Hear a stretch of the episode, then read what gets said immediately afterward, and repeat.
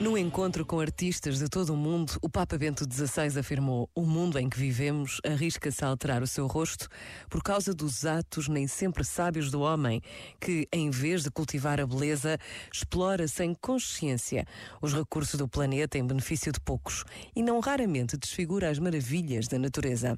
Se não é a beleza, o que é que pode restaurar o entusiasmo e a confiança? O que é que pode encorajar o ânimo humano a reencontrar o caminho, a levantar o olhar? Olhar para o horizonte, a sonhar uma vida digna da sua vocação. Este momento está disponível em podcast no site e na app.